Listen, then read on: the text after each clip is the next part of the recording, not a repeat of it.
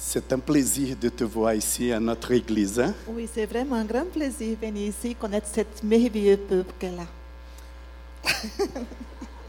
Et je vais prier pour toi. S'il vous plaît, Euh, merci. excuse, je vais prier en français pour elle. hein? Merci Seigneur pour cet matin.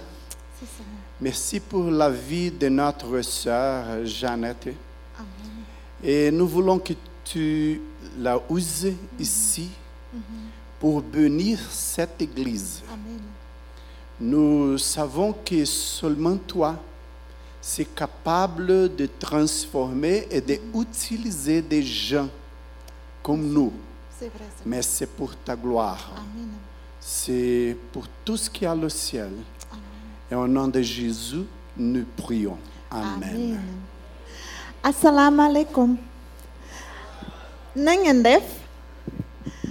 Ma ngi ñuyul ah, yéen yëpp ak sa tur ak sa sant ma ngi contente ma ngi ñëw fii ah, ci waxtaan ak yéen tey tey bii ah, sant yàlla bu baax ndaxte moom ah, yónnee na ay Almeida ak Margaret ak nekk fii ci cette église bi.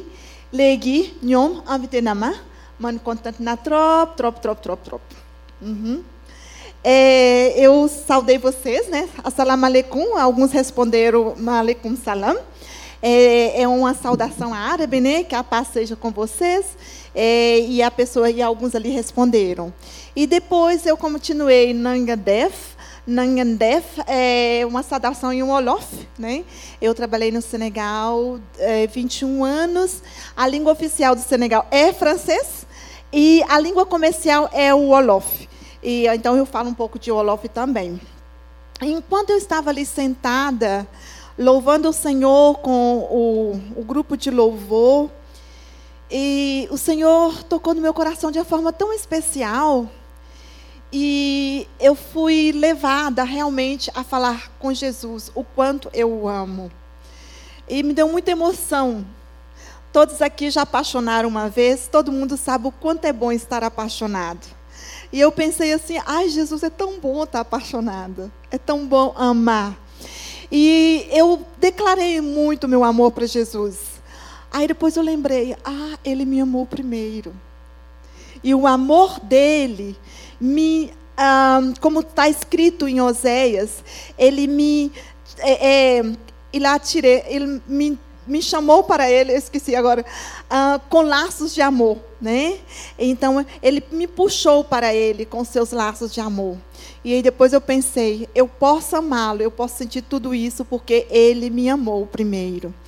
E pensando nisso, é, eu estava pensando também em um sonho que eu tive há muitos anos atrás, muito mesmo, viu, irmãos? É, quando eu tinha 15 anos, alguém falou de Jesus para mim quando eu tinha 12. Minha família extremamente católica, aqueles católicos bem, mas bem católico mesmo, de interior de Minas, que não ia na igreja, salvo em batismo ou casamento. Sempre tinha um papai e mamãe até que ia muito na igreja. Teve três, sete filhos, não teve batizar todos os sete, né? Então eles iam muito na igreja da cidade. Mas morava na roça, mas aqueles católicos que rezavam, rezavam o terço e toda aquela história toda de catolicismo daquela época. Então, ah, alguém falou de Jesus para mim, eu tinha 12 anos, eu me apaixonei, eu queria muito dar minha vida para Jesus, servir a Ele. E aí, mas existiam muitos obstáculos. Sem ir nos detalhes dos obstáculos, há um detalhe quando eu tinha 15 anos. 15 anos, era férias lá em Jacinto, aí eu fui para a roça, onde que os meus pais moravam. E ali, aquele tempo de férias, normalmente era um tempo de muito. Eu tirava um pouquinho mais de tempo para pensar na palavra de Deus. Voltando para a cidade, 15 anos, e todas aquelas perguntas que ficavam no meu coração. Deus, qual que é a razão real da minha existência? E eu senti uma sede, uma, um desejo, um, uma, uma, uma falta de paz, uma falta de segurança muito grande no meu coração. E eu me sentia um pouco. Eu não tinha, eu não entendia exatamente por que, eu existia plenamente. E aí um dia eu tive um sonho. E naquele sonho, é, eu vinha um caminho muito estreito. De todos os lados existia pastos muito verde. E eu caminhava naquele caminho estreitinho, mas muito estreito. E na minha mão esquerda eu tinha a Bíblia, eu segurava a Bíblia na minha mão esquerda, e na minha mão direita eu sentia Jesus segurando a minha mão. E ele caminhava comigo por aquele caminho. E ele falava comigo. Eu não ouvia voz, mas eu sei que ele falava comigo. Eu não ah, falava audivelmente, mas eu também falava com ele. Então, quando eu acordei naquele dia, aquele sonho, é, tão assim, eu, eu acordei tão feliz, mas tão feliz, que eu corri e que meu irmão, que era um ano mais novo do que eu, chegou para mim e perguntou: por que, que você está assim? Eu falei, assim como? Você está diferente. Diferente como? Eu queria saber como é que eu estava diferente. Ele falou assim: você está diferente. É como se você tivesse muito alegre. O que, que aconteceu? Eu tinha 15, ele tinha 14. Eu falei com ele assim: se eu te contar, você não conta para ninguém? Não, de jeito nenhum. Sério que você não conta? Não, não conto para ninguém. Nem para mamãe, nem para mamãe. E eu contei para ele o sonho. Quando eu contei para ele o sonho, eu fiquei tão entusiasmada que eu comecei a falar: sabe, Das? É, Gildásio, né? Eu chamava ele de Das, sabe, Das? Olha, Jesus é o caminho. E existe um, esse é o único caminho que pode nos levar para o céu. Eu preciso servir Jesus, eu preciso ser crente. A reação do meu irmão: Quê? Que que é isso? Janete, você já pensou que na nossa família não tem ninguém crente? Que história é essa? É claro que a família não vai aceitar. Então, irmãos, eu queria começar hoje tudo falando sobre isso. Esse amor de Jesus que me é, chamou para si. Esse amor que realmente fez vencer muitos obstáculos. E esse amor carregado de revelação. Eu trabalhei vários anos no mundo muçulmano. E no mundo muçulmano, muitos vêm a Jesus Cristo através de revelações assim como a minha. Lendo a Bíblia, e Jesus apareceu para mim em um sonho. Então eu quero deixar para vocês, igreja envolvida com missões, igreja que ama o Senhor Jesus, que está com Ele, que sente o amor dele e que se envolve com os perdidos. Né? Ore para que Deus se revele mais e mais através de sonhos, através de visões, para aqueles que, como eu naquela época, sentia esse vazio, essa sede, e que experimentou a primeira vez a verdadeira paz em um sonho. Mas eu soube naquele sonho: não, eu tenho que servir Jesus, eu tenho que andar com Ele para viver essa paz. Você conhece essa paz, mas existem muitas pessoas ao seu redor que não conhecem. Você conhece Jesus, mas existe muitos que não podem nem mesmo proferir o nome de Jesus. Nesse exato momento, no mundo inteiro, existem homens e mulheres sendo perseguidos, pessoas sendo desaparecidas. Pessoas que são desaparecidas, estão desaparecidas porque decidiram seguir a Jesus. Né? Na minha realidade, eu conheço um pastor que está desaparecido, exatamente nesse momento, porque ele confessou Jesus Cristo como Senhor e Salvador. Então, vamos voltar o nosso coração durante esse tempo e pedir: Senhor, me ajuda a me deliciar no teu amor, me ajuda a realmente estar mais apaixonado por ti, porque estando apaixonado por ti, eu vou sentir o que está no teu coração. E o desejo do coração de Deus é que o mundo inteiro conheça que Ele enviou Jesus Cristo. E que Jesus Cristo, Ele nos amou primeiro. E por isso hoje nós somos capacitados para amá-los. Vamos conhecer um pouco do Senegal?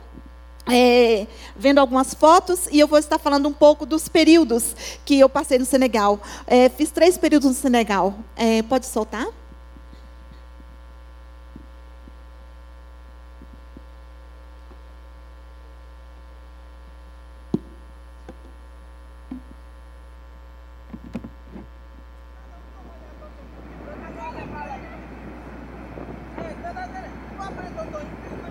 Mera coincidência. Estávamos na praia e o pescador pescando. Uau, uau, uau, uau! Uau!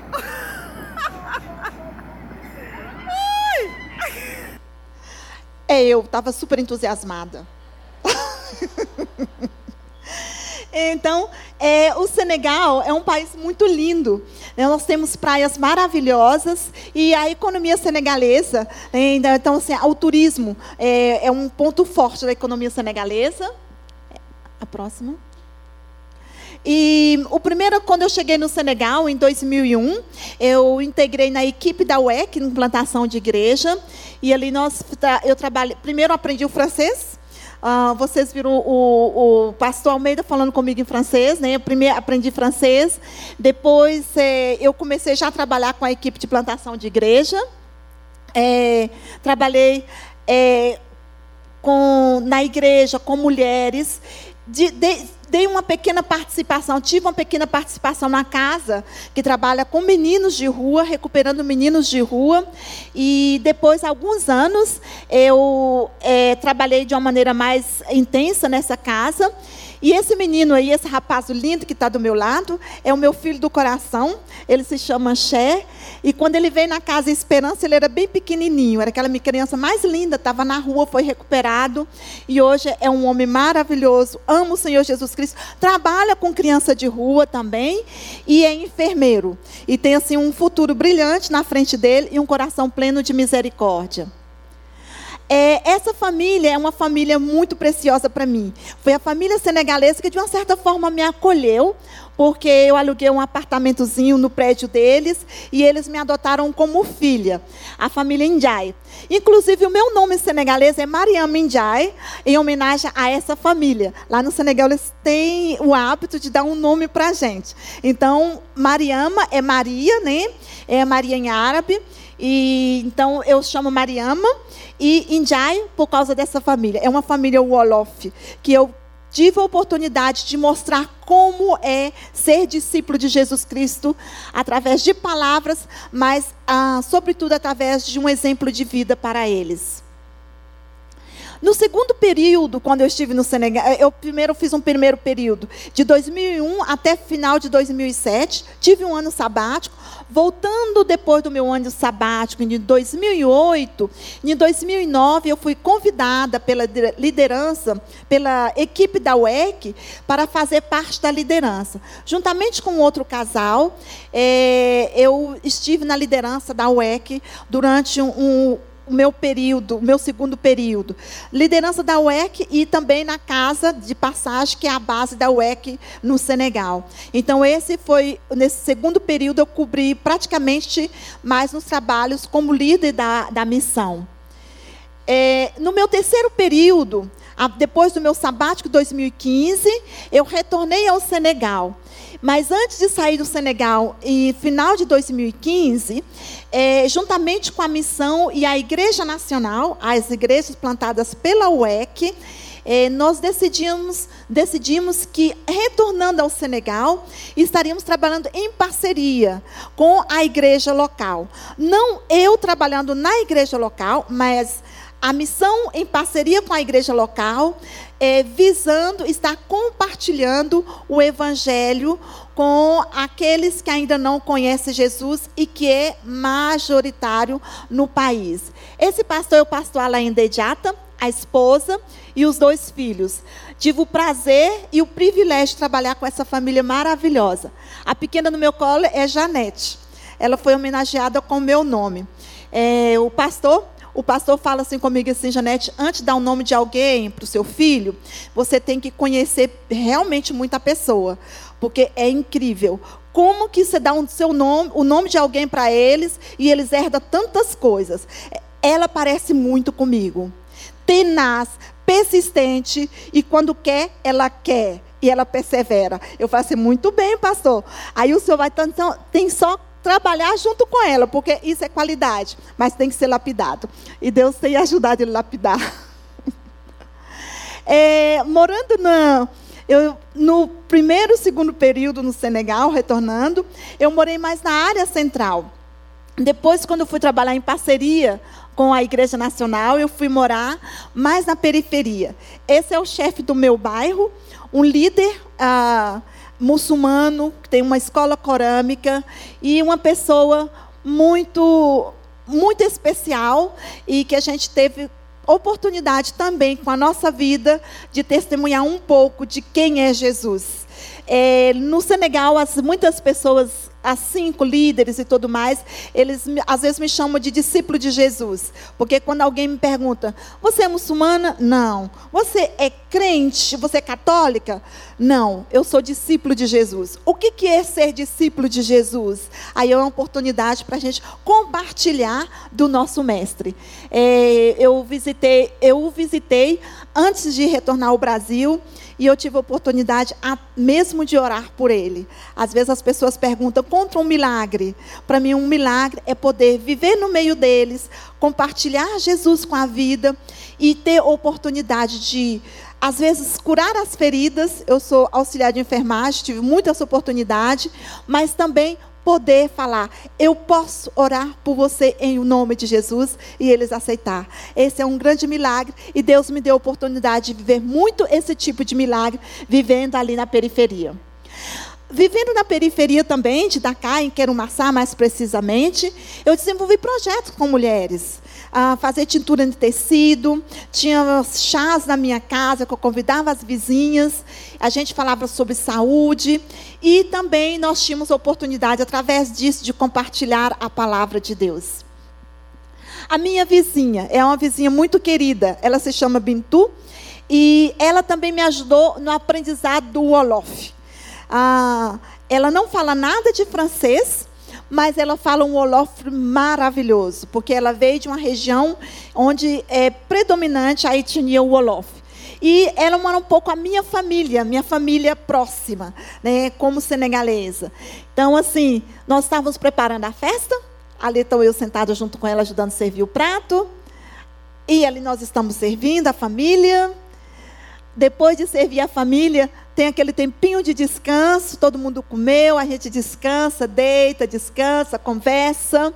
E depois a gente tem o chá. O ataia. O ataia é um chá bem açucarado, pequenininho assim e delicioso. Mesmo quem não gosta de açúcar vai gostar do ataia. É muito bom e muito forte também. É, e a, trabalhando ali na periferia, como eu disse, a gente trabalhava com, em parceria com a igreja. Eu estava muito envolvida também no ministério com as mulheres, as mulheres da igreja. E ali a gente estava preparando comida para festa e servindo. Irmãos, festa tem que ter comida, né? Isso é em todos os lugares do mundo. Lá no Senegal não é diferente e é assim que nós comemos. Colocamos em, uma, em um prato grande, a gente senta ao redor em alguns lugares, principalmente em povoados, algumas etnias comem muito com a mão. Os jolas, que é predominante nessa igreja, comem muito com colher. Né? A gente senta, senta ao redor do prato. Tem regras de etiquetas bem definidas, viu, irmãos e irmãs? E quando você for para lá, para o Senegal, pergunta assim: como é que realmente come corretamente num prato, todo mundo junto? Tem regras de etiqueta bem definidas e é muito interessante. É, eu, eu com as mulheres, né, depois que a gente tinha terminado de servir todo mundo, a foto tradicional. Essa é a, na nossa igreja, é em cima no terraço e o salão da igreja é embaixo. Só um testemunhozinho. É, a casa do pastor e essa igreja é um lugar bem, bem é, limitado. E aí um dia eu estava vindo com a esposa do pastor e a gente estava por trás da casa. E ela falou comigo assim: gente, Tatá Janete, todo mundo lá no Senegal me chama de Tatá, que quer, quer dizer Janete, é tia. E ela falou comigo assim, Tatá Janete, eu nunca tinha percebido que a nossa casa era tão feia. e que o lugar da a igreja é tão feia. E eu falei com ela assim, você sabia que aos olhos de Deus, essa é a casa mais bonita que tem nesse bairro. Porque através desse lugar aqui, a luz de Cristo está brilhando em todo esse lugar. Somos poucos cristãos. Somos pouquíssimos que servem Jesus ali. E aí ela ficou assim, mas é mesmo, né? Eu falei, sim, nós estamos espalhando a luz de Cristo, o amor de Cristo através deste lugar. E esse lugar é um lugar de bênção. Pessoas vêm para receber oração de libertação, para serem curados. E as pessoas vêm para ouvir a palavra. E Deus tem operado grandemente ali. Ah, uma outra maneira que nós usamos para estar compartilhando sobre Jesus, é, nós temos um programa que chama o Junk. Jang em Wolof quer dizer ensino. A gente monta uma tenda na rua e ali é, a gente, o pastor juntamente com o tradutor, aí vai estar ensinando a palavra de Deus. Não é aquela pregação tradicional, típica evangélica, mas é seguindo um pouco o exemplo dos nossos amigos ali. Porque eles ensinam muito assim, de, em tendas, ensinando a, o livro deles. E nós também ensinamos o nosso livro. Ah, contatos com as pessoas. Ô oh, irmãos, sabia que eu, eu creio que aqui no Brasil, mais do que antes, e agora mais do que nunca, você não pode, você não compartilha a palavra de Deus se não tiver relacionamentos. Você não compartilha a palavra de Deus se você não viver com as pessoas. E esse é um dos meus contatos mais entre os um dos mais preciosos, porque essa família eu fui introduzida no meio deles, ajudei muito esse senhor. Hein? Antes ele me chamava de Talibé Yezu a discípulo de Jesus. Hoje ele me chama de minha filha. E, e ali ele estava quando eu o conheci, depois de algum tempo, ele teve uma ferida muito grande na perna, e Deus me deu o privilégio e a oportunidade de fazer curativo durante meses, daquela ferida que nunca sarava, e orava por ele todos os dias, e Jesus operou o milagre. E um pequeno testemunho, quando eu estava saindo dali, que eu fui fazer a última visita, era essa visita aí, ele cantou. Ele cantou e ele me fez chorar. Porque ele disse, é, ele cantando aquela música improvisada em Wolof, ele disse: Deus, nós queremos te agradecer pela, pelo, pela, pela, pela Janete, por Mariama, né? a tua discípula. Tu, é, tu trouxestes ela de muito longe e tu a fizeste viver no nosso meio. E tu desses a ela a graça, e tu ajudaste a ela não escolher entre crente e descrente e pagão, entre muçulmano e crente. Mas o Senhor colocou ela no nosso meio. O Senhor a fez tocar nas nossas feridas e o Senhor fez ela cuidar de nós. E agora ela está voltando para o país dela. Abençoa ela. Desculpa.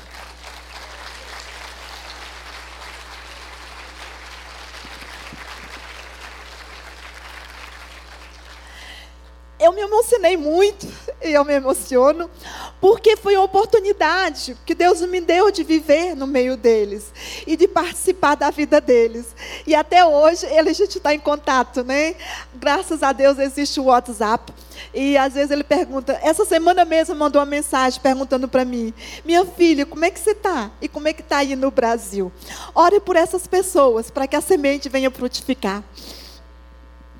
As mulheres da igreja, nós só temos muitas atividades, a gente faz muita coisa juntas, e isso é, é, é, motivo de muita, foi motivo de muita alegria e de acolhimento para mim, e hoje fica a saudade. Mas eu vou voltar para visitá-los em nome de Jesus.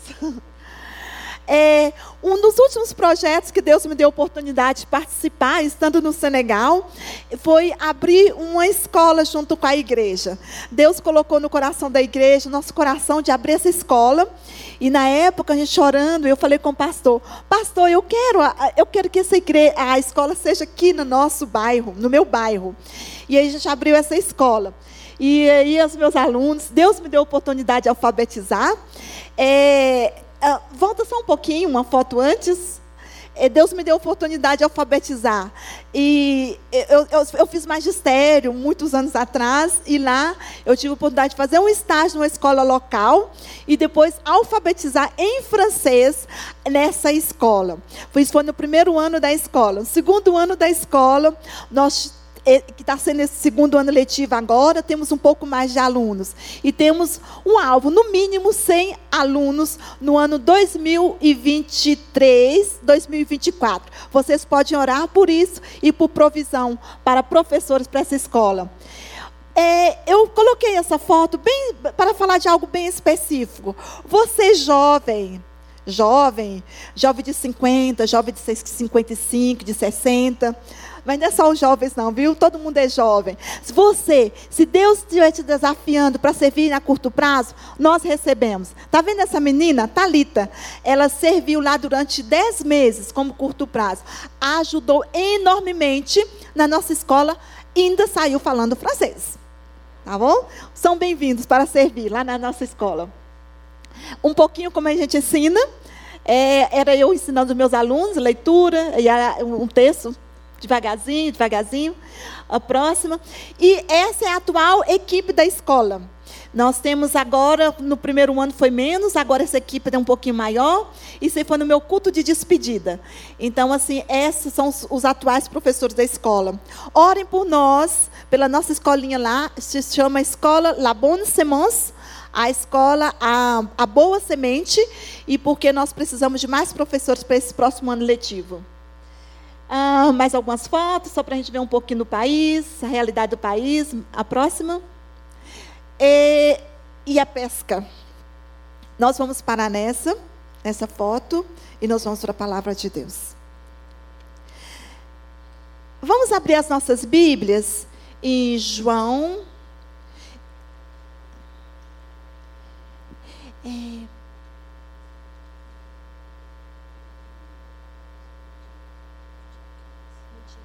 Ah, tá.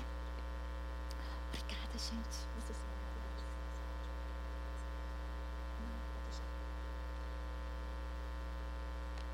João, é o capítulo 21 e o versículo do versículo 1 até o 13.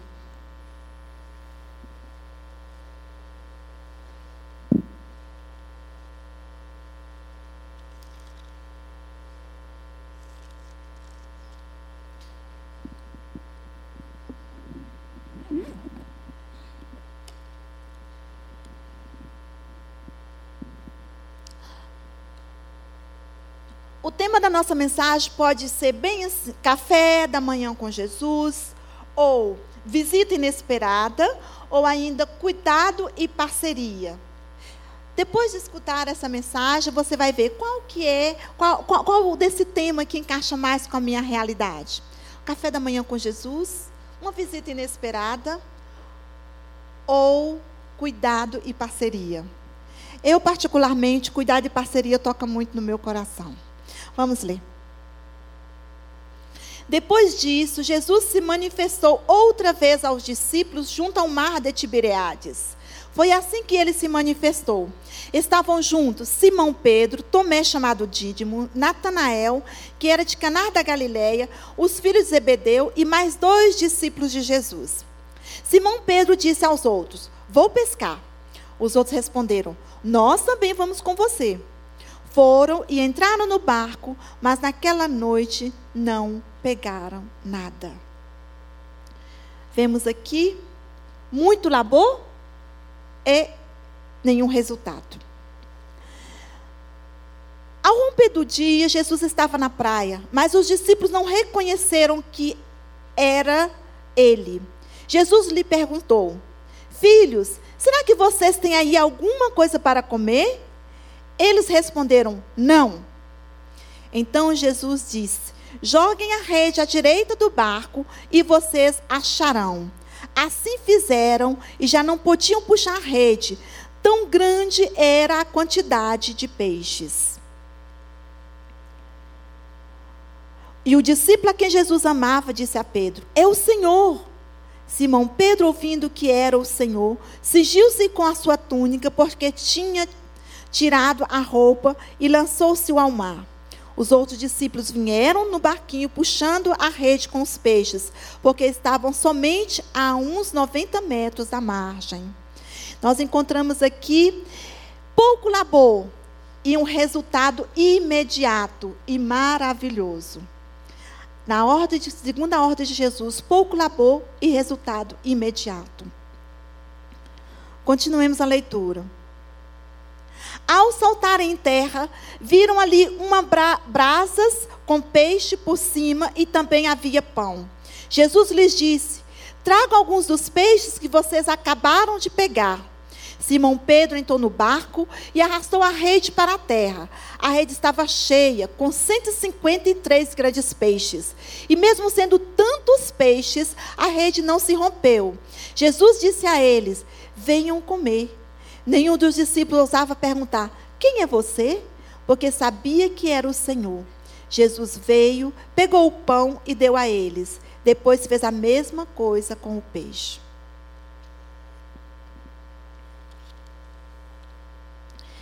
Qual que é a fase que você tem vivido agora? O que, que você tem passado, o que, que você tem experimentado na sua caminhada com Deus, ou até mesmo na sua vida pessoal? Quais são as grandes questões que têm ocupado a sua mente? Quais são as, os grandes projetos, ou falta deles? Que não ter projeto, às vezes, é ter um projeto também. Está faltando trabalhar para ter um projeto, né? Então, quais são as grandes questões da vida que você tem vivido. Aqui nós encontramos, nessa primeira parte, do versículo 1 até o 3, muito labor e nenhum resultado. O Senhor Jesus havia ressuscitado.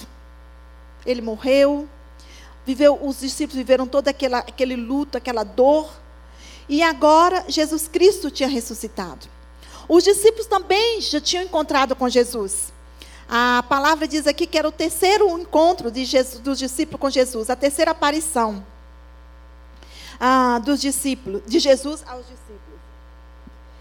É, e nós encontramos os discípulos certamente vivendo esse conflito. O que nós vamos fazer agora? O mestre não está mais aqui. Ele fisicamente não está mais conosco. E certamente eles refletiram e decidiram fazer aquilo que eles sabiam fazer muito bem: pescar. Os discípulos já de retorno, e aqui nós encontramos que eles já estavam de retorno à sua terra natal.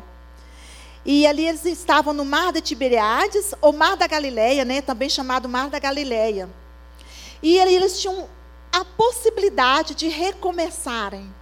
Pararam de um período muito intenso de três anos e agora eles iam, estavam ali prontos a recomeçar.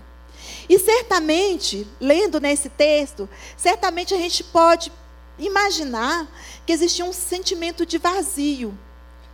Jesus não estava mais ao lado deles fisicamente. Existia um, certamente um quê, muitas questões na cabeça dele, sem saber o que fazer. E por isso, o mais afoito, né, aquele mais aquele, aquele senso de liderança de é, Simão, Simão decidiu, vou pescar. Imagina, né, aquele grupo de homens lá sentado, olhando para um lado para o outro, o que, que a gente faz, o que, que a gente não faz. E de repente, eu vou pescar. E os outros também, nós também vamos, vamos com você. E eles foram pescar. Irmãos, transição nas nossas vidas nos deixa meio perdidos. Sempre que a gente vai passar por um, de um grande período a um outro período, ou a gente passa por transição, a gente fica meio perdido. O perdido não necessariamente que você é, se sente totalmente. Mas você fica se perguntando, e agora? Qual que vai ser o próximo passo? E normalmente a gente precisa de um tempo de reflexão e de procura. E eu penso que os discípulos estavam se sentindo assim, naquele momento, né?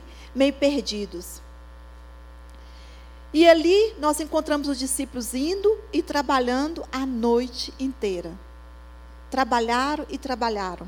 Lançaram a rede por um lado, lançaram a rede do outro. Essa foto aqui é fantástica.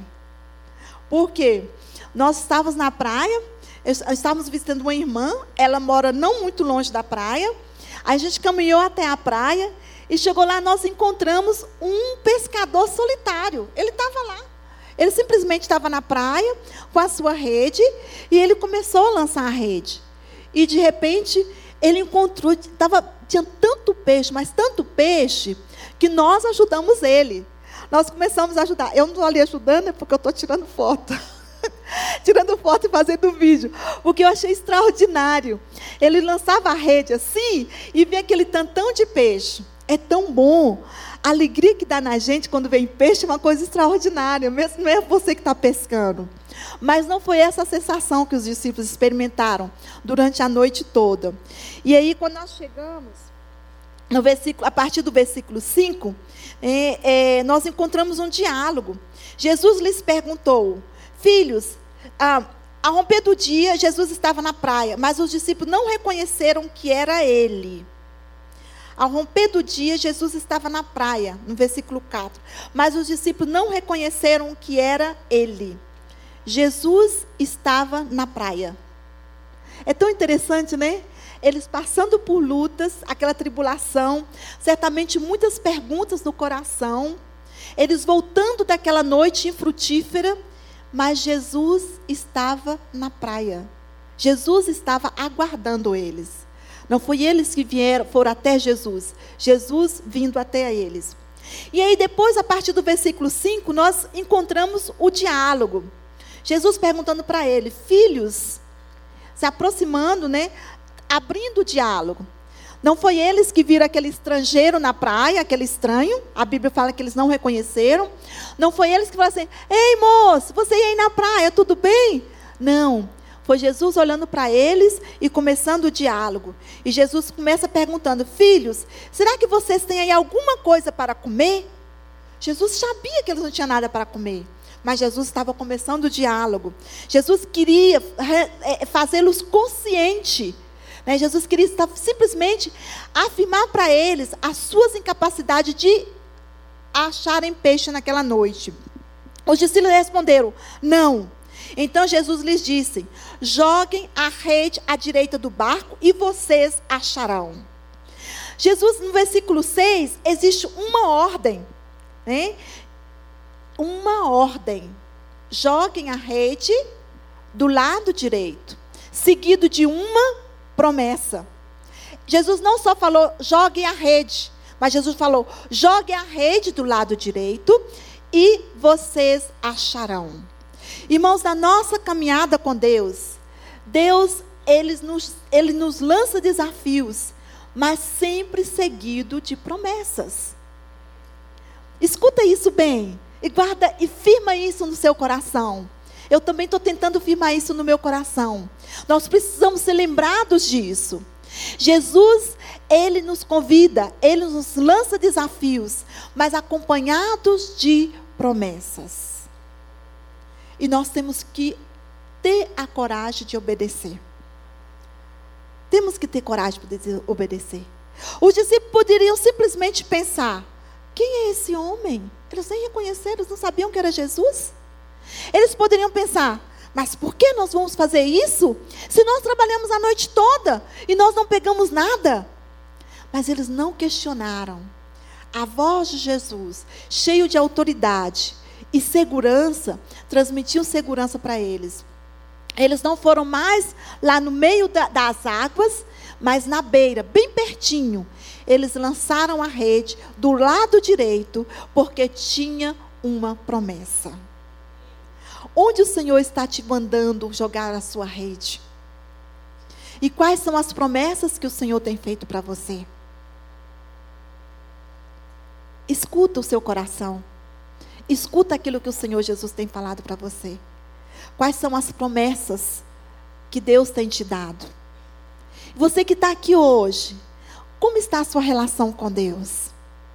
Você está enamorado de Jesus? Quanto, tem quanto tempo você não sente aquela emoção, aquela sensação gostosa no coração?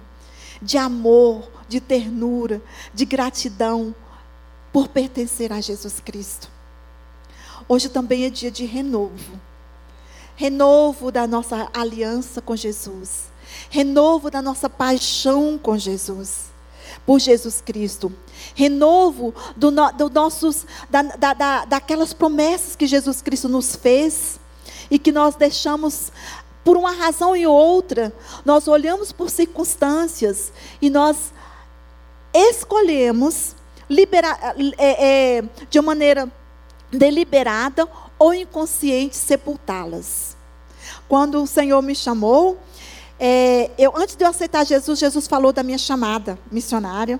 Falou que ele tinha me escolhido para estar compartilhando a palavra dele para muito longe de onde eu estava.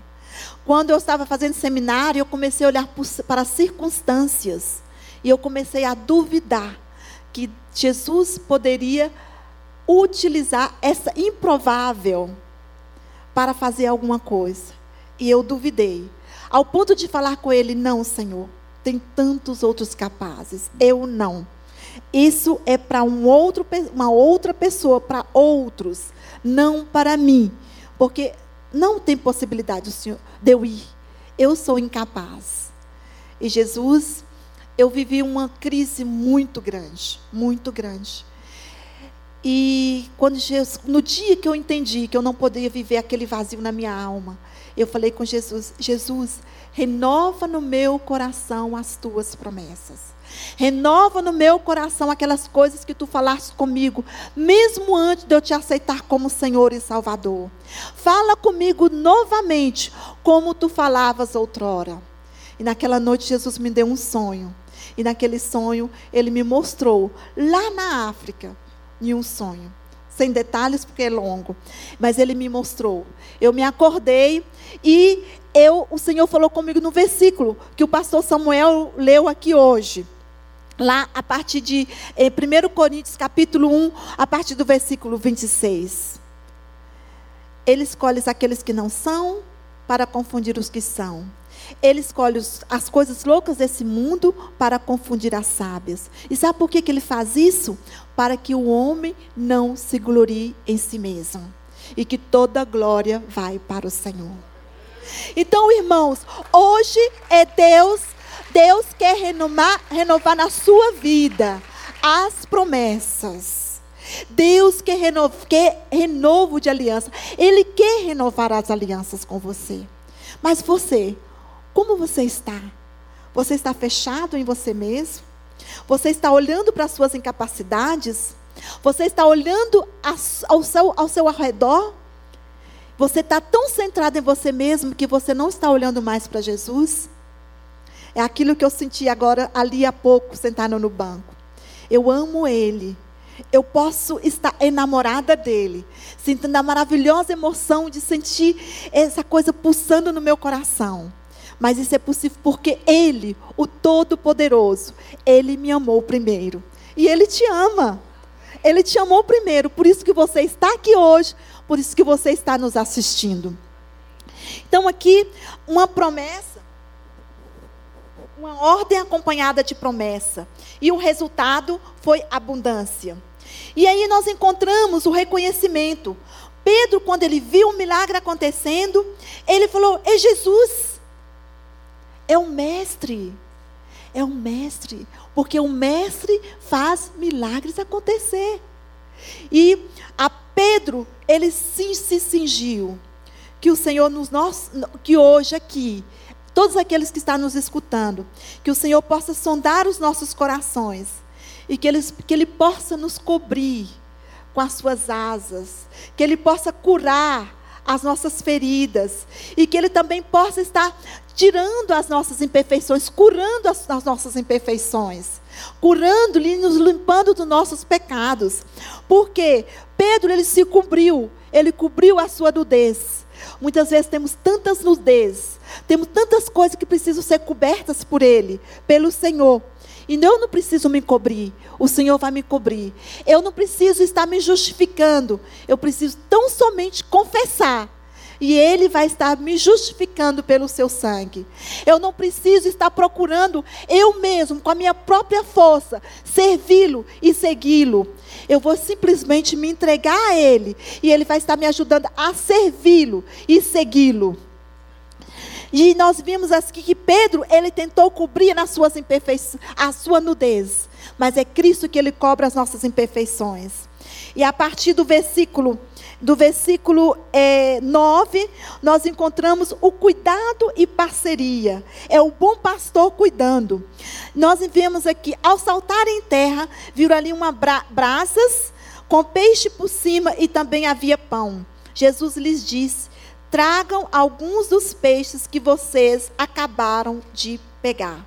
Simão Pedro entrou no barco e arrastou a rede para a terra a rede estava cheia. Cuidado e parceria. Aquele homem da praia era Jesus. Os discípulos, quando chegaram na praia, eles encontraram um café matinal servido pelo bom pastor. Não foi, não importa quem que estava servindo eles ali. Não foi a esposa de Pedro, não foi a sogra, não foi a esposa de um deles que resolveu levar o pão e o peixe na praia para eles. Pelo contrário, certamente elas estavam esperando o peixe em casa. Mas o bom pastor foi ao encontro deles. Para o frio, eles encontraram fogo aceso. Eles estavam sentindo frio. Estar, estar pescando faz frio. Para a fome, eles encontraram peixe e pão. Para a segurança deles, a presença do bom pastor. Para o nosso frio, para o frio da nossa alma, Jesus é o fogo que aquece. Para a nossa fome espiritual, é, ele se apresenta como nós, ele, ele, se, ele, ele se apresenta para nós como pão. Ele nos alimenta. Para a nossa segurança, a presença do bom pastor.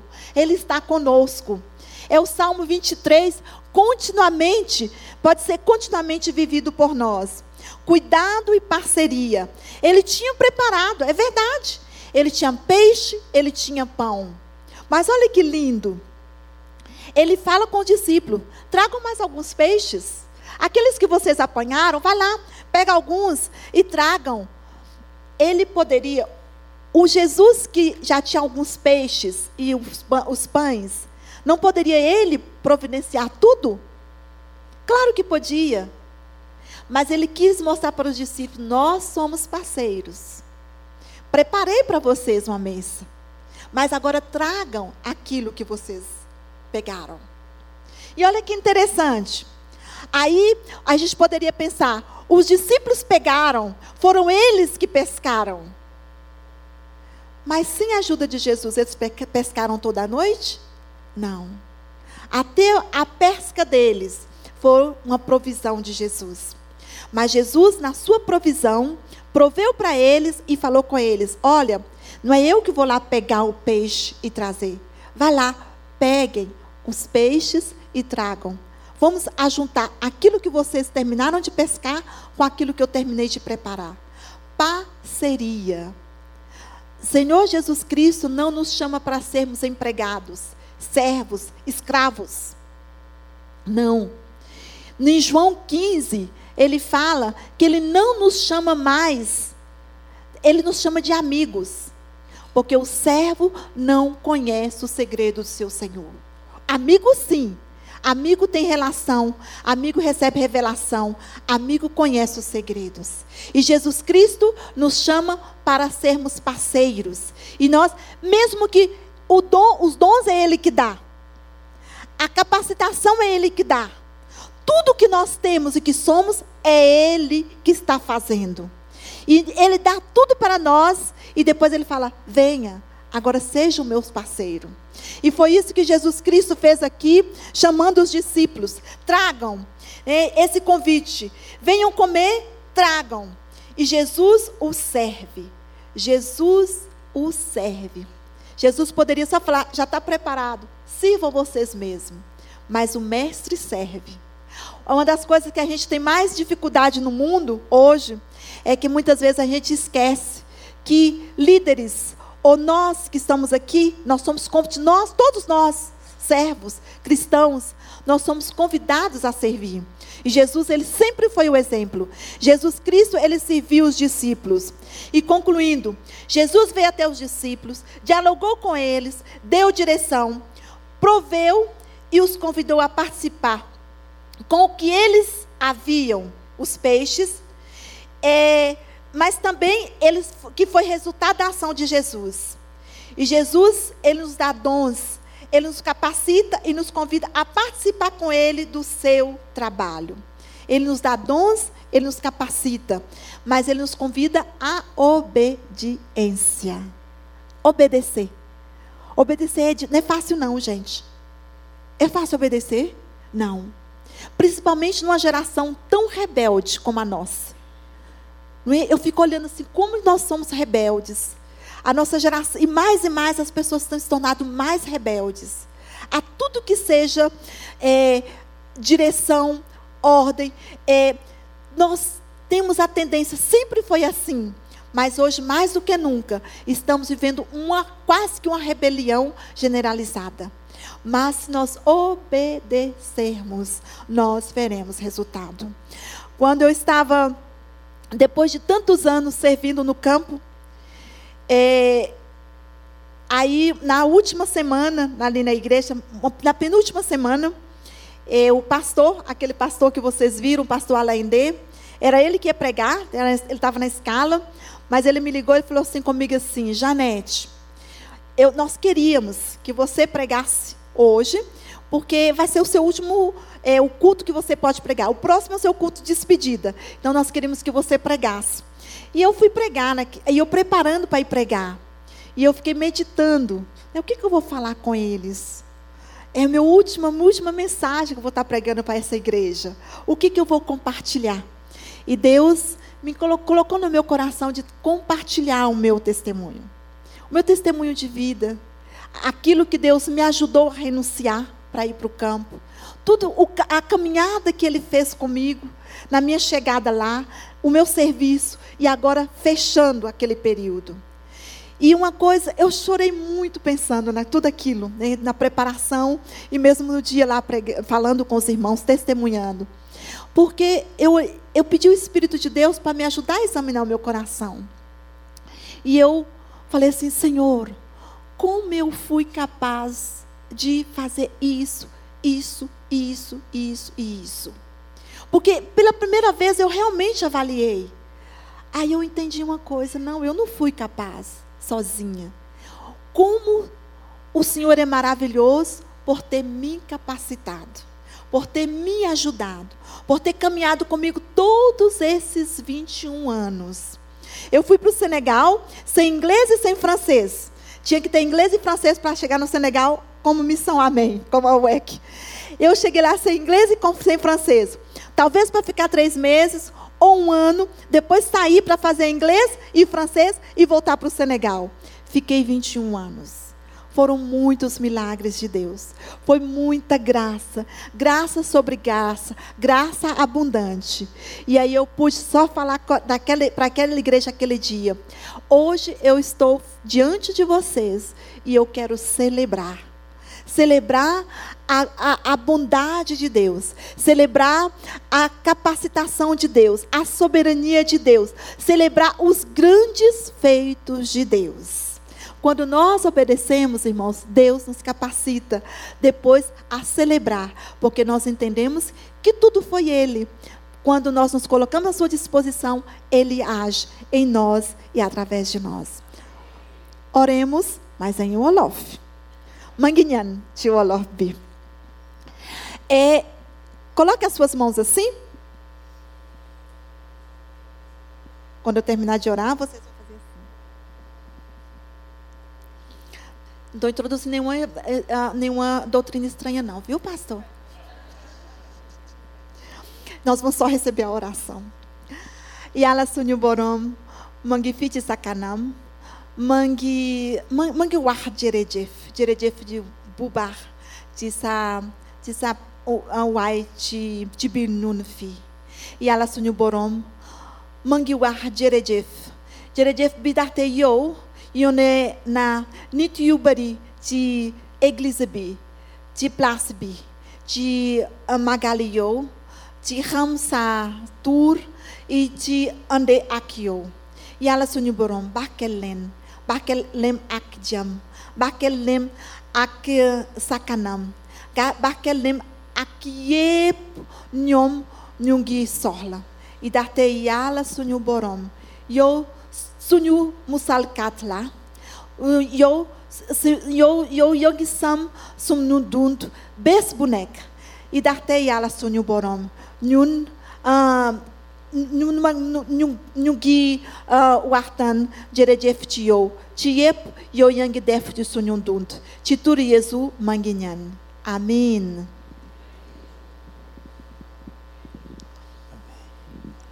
Glória a Deus. jerejef Senhor. kuba e ela na lene ela baquel tituri yesu Obrigado, Janete. pastor vai traduzir que eu falei Não, eu não consigo, não. Se, se fosse cearense, eu conseguiria, mas... ele está aqui com o microfone eu pensei ele vai traduzir É, eu só sou cearense. É, nós estamos concluindo e eu queria que nós fizéssemos duas coisas. Primeiro é, se você ouviu essa história que nos inspira, você que está aqui, você que está ouvindo pela, é, pela internet, você tem a oportunidade de entregar a sua vida para esse Deus que, que realiza coisas, que faz o impossível, que pega pessoas improváveis, sem perspectiva, ou que já teve tantas perspectivas e expectativas na vida, e de repente a situação não é boa. Eu quero dizer para você que o nosso Deus é aquele que nos toma pelas mãos e nos levanta e nos leva a lugares inimagináveis. Então, tem alguém aqui nessa manhã ou pela aí que está ouvindo pela internet que gostaria de entregar? Quando eu falo entregar, é dizer assim, não, eu quero uma aliança, eu quero um compromisso, eu quero seguir esse Deus que essa missionária, a Janete, ela falou, não é? E ela conheceu desde lá os 14 anos, 15 anos de idade. Tem alguém Levanta sua mão assim para que eu te conheça. Aqui do lado direito, do lado esquerdo, lá na galeria, tem alguém? Lá na, aí na internet. Só cena assim para que eu te conheça e te veja. Não, ninguém? Ok. Se você, mesmo se você se sentir tímido ou tímida em fazer isso, você pode nos procurar aqui quando terminarmos o culto, ou vai aparecer um telefone aí na tela e você tem a oportunidade de nos contatar, tá bom? Uh, a segunda coisa que eu queria que fizéssemos, que eu que gostaria que fizéssemos, é que nós reconsagrássemos a nossa vida ao Senhor. Amém? Um, ela não contou toda a história, ela abriu um pouco mais o testemunho pessoal dela no culto das oito. Mas muitas pessoas desacreditaram do chamado da Janete não é? Ela mencionou no período da manhã que ela tem uma, uma, uma deficiência na perna e por causa disso as pessoas achavam assim, ó, você vai para um país que está e de repente estoura uma guerra lá, mas como você vai correr, né? Como você vai fugir? E ela foi, né? Foi bendita ao entrar e foi bendita ao sair, porque Deus esteve com ela. E a gente sabe que o diferencial quem faz é realmente o Senhor. Ah, pastor Almeida falou que ela fala três línguas, né? Fala o francês, fala o inglês e o olof. Você precisa adicionar mais uma, que é o mineirês. Tem um sotaque mineiro, né? Bom, ela mencionou uma passagem que eu gostaria que nós orássemos essa passagem, que é 1 Coríntios uh, 1 a partir do verso 26, eu vou pedir para você se colocar em pé.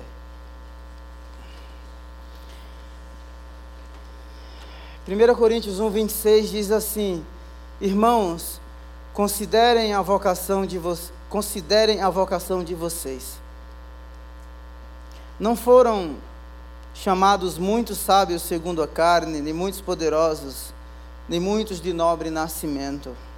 Pelo contrário, Deus escolheu as coisas loucas do mundo para envergonhar os sábios, e escolheu as coisas fracas do mundo para envergonhar as fortes. Deus escolheu as coisas humildes do mundo e as desprezadas, e aquelas que não são, para reduzir a nada as que são. E eu gostaria que nesse momento, Pode ser que você trabalhe no escritório, né? Às vezes eu entro em alguns escritórios que eu vejo assim uma exposição de diplomas, não é? Eu acho legal, eu acho muito bonito, tá? Ah, talvez a exposição de tanto conhecimento na parede e a pessoa que vê esteja com um coração tão vazio, tão desiludido, tão desesperançoso os, di os diplomas e as qualificações não conseguem não é te dar a força e te erguer ou te reerguer como você realmente precisa. Uh, e pode ser também que você você já passou tantas fases na vida e foram fases tão boas e que de repente você se encontra numa situação que você tem toda a habilidade humana não é? E existe até tantas pessoas que possam te ajudar, mas você não consegue sair de lá. Por quê? Porque você precisa de uma outra mão, de um outro auxílio.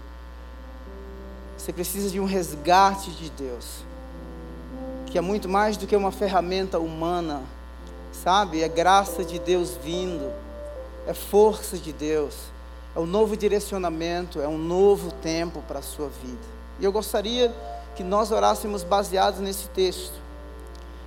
E, e que você consagrasse nessa tarde a sua profissão a Deus. E você dizer assim, não, mas não tem tanta importância a minha profissão, eu sou tão insignificante, improvável diante de uma sociedade e um mundo tão complexo, de uma cidade tão intensa, diante de uma igreja, né, assim tão rebuscada, com louvor tão, não é, com ministérios tão organizados, ou você diante da empresa lá, não é? é onde você trabalha, você olha toda aquela pompa e você se sente nada. Sabe? Deus pode usar as coisas ou as pessoas que pensam que não são para confundir as que são. E eu queria que você realmente, por isso ela mencionou umas três vezes aqui. Essa tarde é uma tarde de renovo da sua aliança e do seu relacionamento com Deus. Senhor, muito obrigado pela vida da Janete. Acima de tudo, a gratidão no nosso coração, porque Tu és o Deus que escreve a nossa história. A nossa vocação, Senhor eterno, a nossa identidade, ela está em primeiro lugar definida em Ti, ela está definida no Senhor.